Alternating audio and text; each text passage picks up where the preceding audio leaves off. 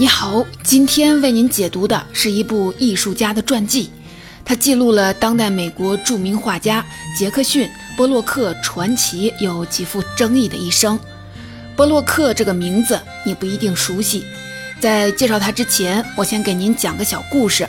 二十世纪五十年代，在伦敦动物园工作的动物学家莫里斯发现了一名叫做刚果的黑猩猩，非常有绘画的天分。于是啊，他开始教他画画。刚果也很争气，很快呢就学会了用手来控制画笔，还能有意识的让笔记不超出纸的边界，好像真的在完成一幅画作。毕加索、米罗、达利这些艺术史上赫赫有名的大画家都争相的收藏刚果的作品。同时呢，达利还不忘嘲讽一下自己的同行波洛克。他说：“猩猩的手丝毫不输人手，而相比之下，杰克逊·波洛克的手完全是动物的水平。波洛克却是因为这样独特的创作方式引发了巨大的争议。一些人认为他在当代艺术史上极为重要，他的艺术风格石破天惊，标志着二战后美国在文化影响力上超越了欧洲，拥有了自己的话语权，成为世界艺术的中心。”另一些人则坚持认为，所谓的波洛克神话是商业成功，而不是艺术成就。波洛克被封神是美国建立大国影响力的一次策划，一场政治阴谋，是一个艺术家无意当中搭上了时代的风口，想见红利的创业故事。我要给您解读的这本《波洛克传》，就是想要直接的回应这个争议。这本书的英文标题直接翻译过来是《杰克逊·波洛克：一个美国传奇》。这个标题就很体现这场争议里的模糊性。标题里的传奇可能有两种意思：第一种意思是指波洛克作为一个天才艺术家，让人类艺术史旧貌换新颜，开启了全新的境界，堪称传奇；而另外一种意思就是说。波洛克作为一个被精心挑选出来的文化符号，代表着二战后美国全面崛起的时代传奇。到底哪一种意思才是真实的呢？这本传记的两位作者史蒂芬·奈菲和格雷高里·史密斯都是美国哈佛大学法学院的毕业生，同时也是狂热的艺术爱好者。他们总是可以把法学的严谨和艺术的创造力结合起来。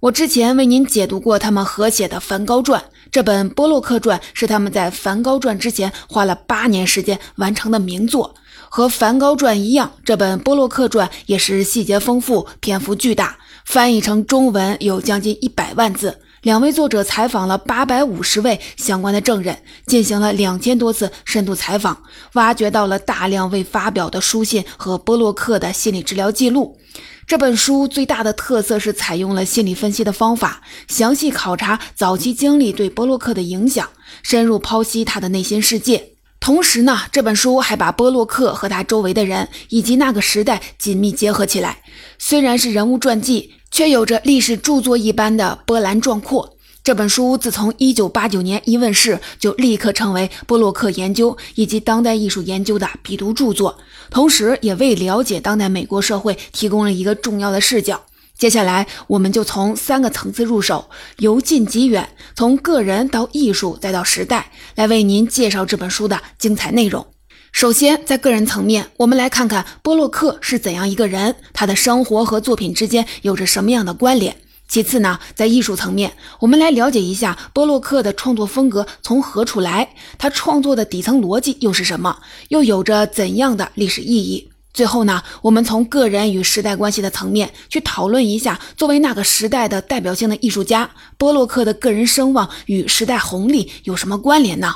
下面我们就正式的进入今天的解读。杰克逊·波洛克，一九一二年出生于美国的怀俄明州，一九五六年死于车祸，年仅四十四岁。波洛克是个典型的受虐型天才，一生饱受心理疾病的困扰，敏感、自我怀疑。他患有躁郁症，性情时而温柔，时而暴虐，而且躁郁症随着年龄的增长越发的严重。波洛克在青年时代就有过自杀未遂的经历，成年后更是过着混乱的生活，长期酗酒不能自拔，感情生活也很放荡。他不得不常年的接受深度的心理治疗，靠吃镇静剂才能过上稍微正常一些的生活。波洛克被称为美国的梵高，他和梵高同样饱受躁郁症的困扰，同样拥有百年难遇的才华。同样的敏感和自我怀疑，同样因为不合常规的创作风格引发了巨大的争议。但是和梵高不同，波洛克在生前就报得大名，完成了从无名之辈到现代艺术巨匠的身份跃升。波洛克的父母生了五个男孩，他是最小的一个。他们的家境不好，一直为了生计颠沛流离。波洛克的原生家庭对他的影响很深，甚至可以说他一辈子都没有走出原生家庭的影响。波洛克的母亲是个充满掌控欲、不安于现状、爱折爱折腾的女人。但同时呢，她又极为的看重生活中的审美与情趣，沉溺于自己构建的多愁善感的审美世界当中，毫无顾忌贫薄的家庭收入，不懂得量入为出。他娇惯孩子，又用母亲的方式控制他们，让他们对自己言听计从，对父亲漠不关心。他还喜欢把儿子们打扮成女孩子。这也导致波洛克成年后在性别认知方面遇到了不小的困难。波洛克的父亲是个外表木讷、信奉男子气概，但内心极度敏感的人。他生活的孤独而艰难，从小就被人收养，缺乏足够的爱与安全感，不懂得如何与家人相处，只能借酒浇愁。他把心思都放在了工作上，做过采石工、筑路工、牧羊人等等。工作就是他的避难所，他总能把手上的事儿做得很出色。但他虽然懂得如何工作，却不懂得如何挣钱。在波洛克十岁左右的时候，父亲不堪重负，离家出走，只是每月如数的寄回供养家庭的支票，却从不落款。对于波洛克来说，父亲像是世界边缘的一个黑影，他渴望靠近，却无法触及。在作者看来，波洛克家的这些男孩在成年后都跟随着父亲的脚步，将自己陷入了各种各样的流放，用这种方式去重建父子间失落的联系。简单来说，波洛克的家庭是强悍的母亲与缺席的父亲的结合。在这种情况下，波洛克拥有了矛盾的灵魂：一方面是西部牛仔式的堕落不羁、暴虐、酗酒；另一方面，像所有强势母亲抚养下的乖宝宝一样，他始终是个内在匮乏、不断陷入自我怀疑、自卑、害羞的小男孩。波洛克选择的妻子也是基本复刻了母亲的形象，只是比母亲更有能力、更强悍，也更有掌控欲。波洛克的妻子里克拉斯纳对波洛克的影响很深，她也是一位画家，同时是一位艺术活动家。她为人精明，擅长社交，与同时代的画家、画廊主、评论家都混得很熟。他对波洛克一见倾心，带着欣赏和崇拜，像经纪人一样打理和助推波洛克的事业。克拉斯纳在艺术上有着很好的眼光，他欣赏波洛克的才华，也能帮助他判断什么是好作品，什么是坏作品。波洛克内向羞涩，不善交际，还经常在重要的社会场合把事情搞砸。相反呢，妻子擅长这一切，她懂得如何抬升波洛克的影响力，无论是在艺术圈子里，还是在大众面前。比如说，正是克拉斯纳把波洛克介绍给艺术理论家格林伯格。格林伯格在当时被誉为美国艺术圈的沙皇。同样，也正是克拉斯纳促成了波洛克和大收藏家古根海姆的合作，并且煞费苦心地维护着这段合作。格林伯格和古根海姆这两个人都对波洛克的成名起到了决定性的作用。这段优势互补的联姻在最初阶段给波洛克夫妇带来了益处，但随着时间的推移，两人的精神特质都显露得越发彻底，夫妻关系矛盾重重。这本《波洛克传》浓墨重彩地呈现了这对夫妻充满纠缠、怨念、暗战又彼此需要的复杂关系。波洛克的亲密关系陷入了那种家族式的强迫性的重复，他用酗酒、家暴、找情人等等方式，不断地试图从这段亲密关系中逃离，这也成了波洛克死亡的导火索。最终，酗酒的波洛克和情人一同死于了车祸。除了家庭，躁郁症也对波洛克的艺术创作有着重要的影响。就像梵高笔下绚烂和流动的画面，很可能表现了一个躁郁症患者眼中的世界。波洛克很早就开始接受心理治疗，之后一直依赖心理医生，反复出入心理治疗中心。一方面，心理治疗可以拯救他阶段性的崩溃，为他的生活带来一些秩序，让他狂乱的精神力量在一定时期内可以集中于绘画创作。另一方面，心理治疗让波洛克了解了潜意识理论，也进行了深度的自我剖析，这些都帮助波洛克实现了艺术上的成长。他的很多作品就是在试图表达潜意识当中的内容。我们甚至可以说，心理治疗对波洛克艺术上的启发大于对他精神疾病上的帮助。了解了波洛克的个人经历之后，我们转到艺术史的角度，来看看波洛克的抽象表现主义绘画有什么样的重要意义。在这里，我需要先给您介绍一点艺术史的背景知识。有人说，抽象艺术决定了二十世纪艺术的面貌。如果我们纵观整个艺术史的长廊，可以发现，从十九世纪开始，艺术上明显呈现出从具象到抽象的转变。发生这种转变的一个决定性的原因，就是照相机的发明。传统的画家一直希望事无巨细地描摹事物的外观，得到以假乱真的效果。但是照相机的发明让人们意识到，关注画的像不像的传统绘画，在这种新技术面前显得是毫无意义。于是啊，艺术家们开始想办法的努力自救。他们不能再单纯的再现世界，而是要对世界进行某种抽象和变形，用这种方式描绘人的内心感受。印象派、野兽派、立体派这些不同的风格流派，都在用抽象的手法表现世界。进入二十世纪，抽象艺术成了这个时代最重要、最特别、最有辨识度的艺术形式。一九一一年，俄罗斯画家康定斯基完成了第一幅纯粹的抽象绘画《作曲五号》。此后呢，大大小小几十个艺术流派都开始以抽象精神为指导进行创作。他们放弃了对形似的追求，开始用最简单的点、线、面去传达事物的内在精神，追求神似。其中，康定斯基的作品被称为热抽象，荷兰画家蒙德里安的作品被称为冷抽象。还有比他们更极端的例子，比如俄罗斯画家马列维奇就在白色的画布上画了一个色调略有不同的白色的正方形，命名为“白上白”，极度简单，极度抽象。这种风格被称为至上主义。对现代设计有着奠基性影响的包豪斯风格，内核也和抽象艺术一脉相承。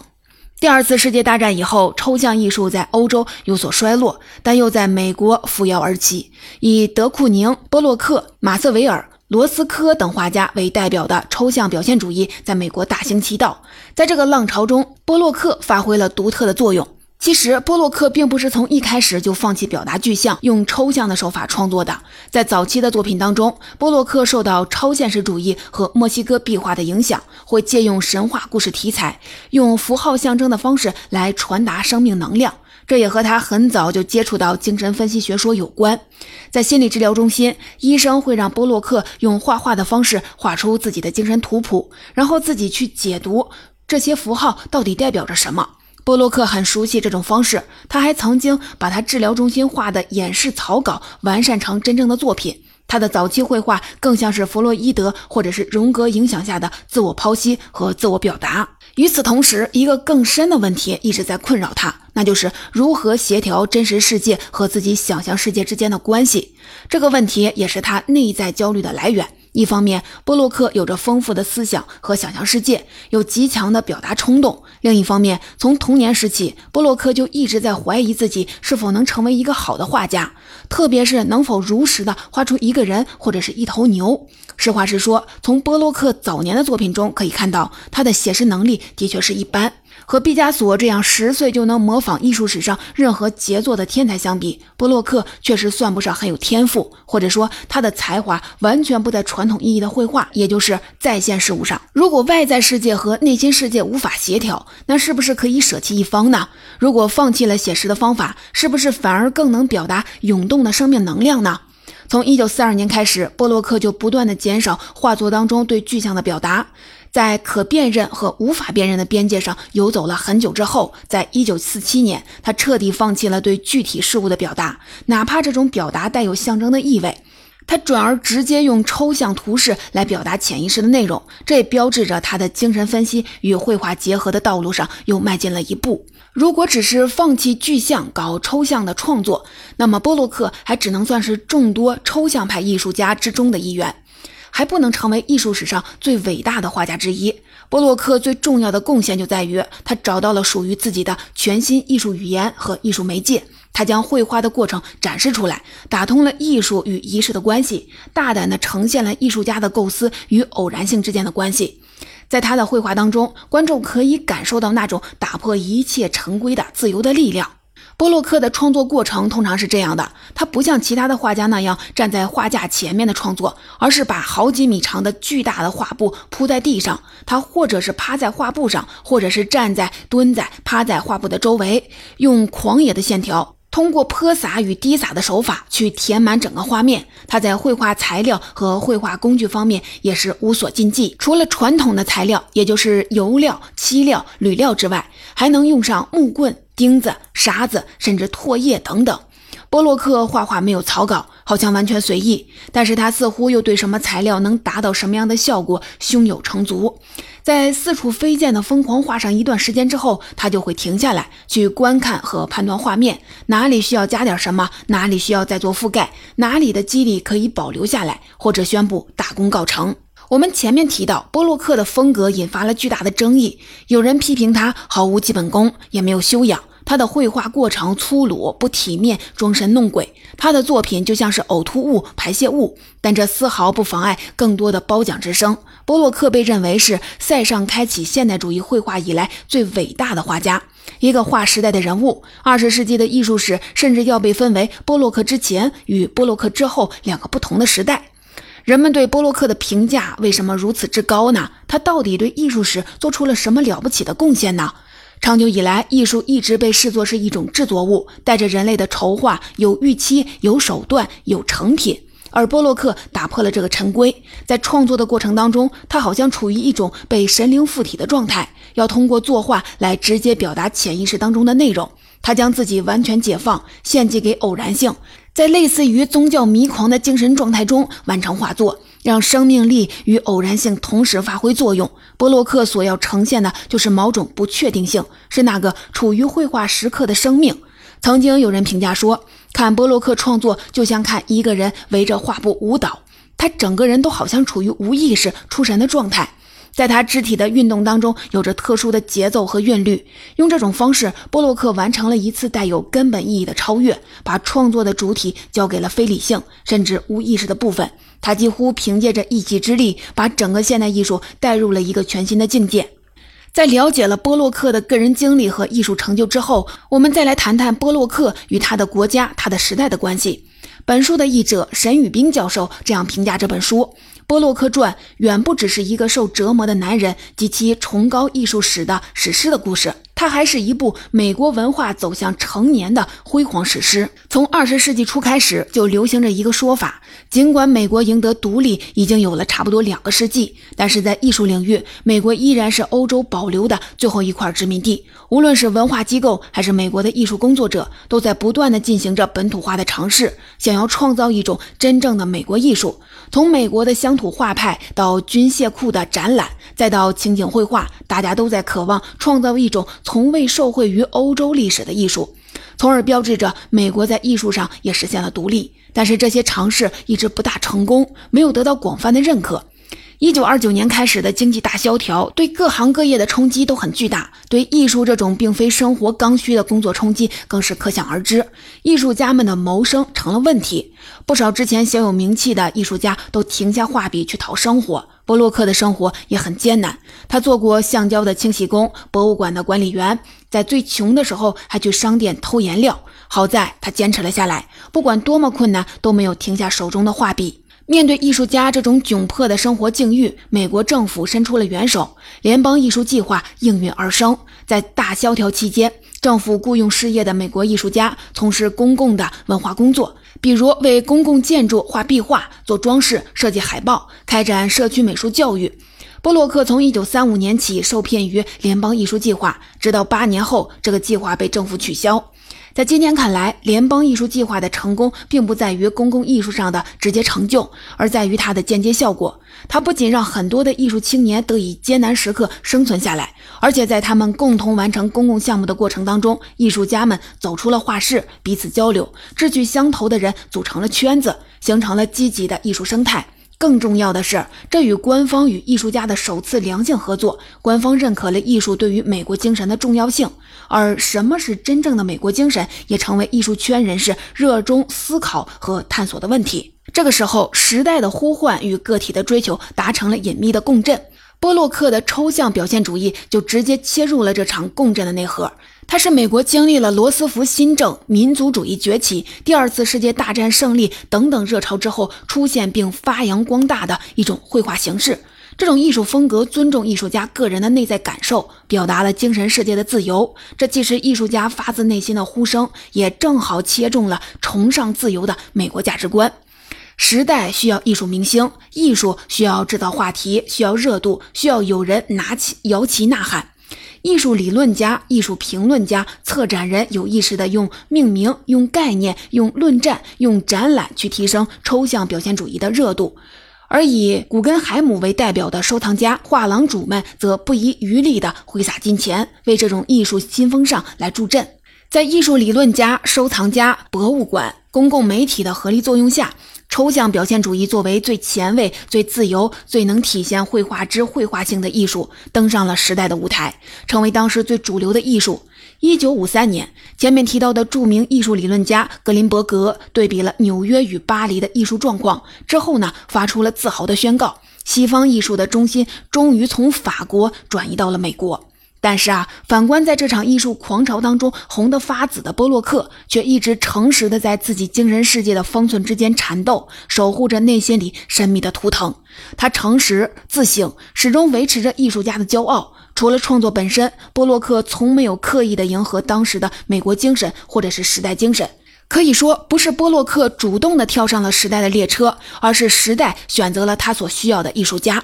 总结到这里，这本《波洛克传》我就为您解读完了。下面啊，我们一起来简单的回顾一下本期的主要内容。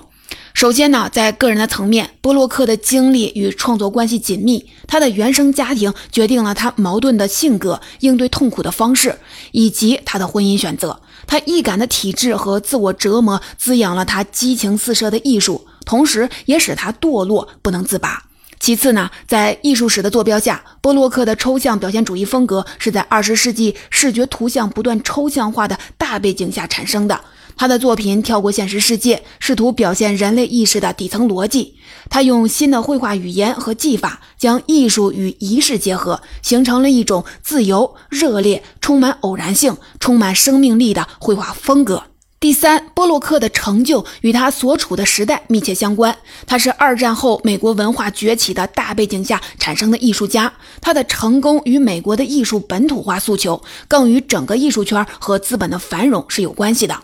在结束本期的解读之前，我们再来谈谈阅读这本书对我们的意义。两位作者为什么花那么大的力气，用百万字的笔墨去书写一个艺术家短短的四十四年的人生呢？波洛克作为一个天才，一个暴虐的醉鬼，一个在精神上自我放逐的浪子，一个享受过时代荣宠的艺术家，一个把自己的人生过成了一场自我毁灭的灾难的人，他的一生对我们能有什么启迪呢？作为一个不会画画、不会创作、对艺术史也没有什么兴趣的普通人，读这样一本传记，意义到底何在呢？在所有可能的人生选择里，像波洛克这样跌宕起伏的艺术人生，恐怕是距离我们日常最远的。阅读这本厚重详实的著作，就像是跟着波洛克度过了他完整的一生。我们可以用他者的生命作为透镜，去观看人性当中真实的黑暗。这里有狂妄、分裂、沉溺、自我搏斗、自我毁灭的倾向，但是我们也可以看到这些行为的背后有哪些合理的精神轨迹。有哪些不灭的爱与痛苦创造出了艺术和奇迹？这样啊，我们也拓展了对人、对事、对物理解的边界。